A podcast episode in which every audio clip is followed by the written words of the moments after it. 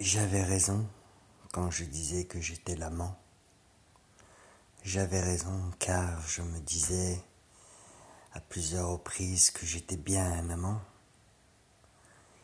Il s'est bien servi de moi et en fin de compte, je me suis aperçu que j'étais encore plus heureux d'être seul.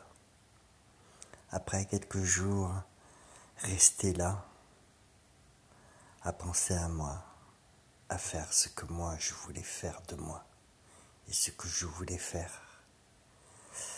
Je me suis rendu compte qu'en fait, être amant de quelqu'un n'est pas toujours évident.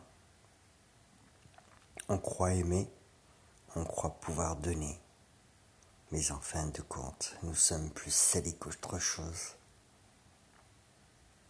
Être l'amant de quelqu'un, c'est aussi parfois se salir pleurer à l'intérieur et se dire aujourd'hui je suis seul. Après cette histoire, je me suis retrouvé quelque temps seul et euh, je n'ai pas voulu euh, retrouver quelqu'un d'autre. Euh, après tout cela, je me suis reconstruit peu à peu.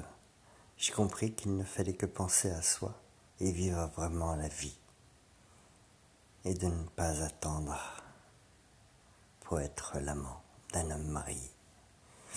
À ce jour, je suis heureux parce que j'ai rencontré quelque chose qui m'est dû. La vie, le bonheur, la joie. Je ne recommencerai plus jamais une telle histoire. Je ne serai plus jamais un amant et je resterai moi-même. Je serai toujours une personne qui sache faire respecter et dont je ne serai pas là pour attendre. Je remarque de plus en plus, de jour en jour, d'heure en heure, que la vie, elle n'est pas faite de tout cela, et que nous ne sommes pas là pour attendre, que nous sommes là pour aimer, pour être aimés.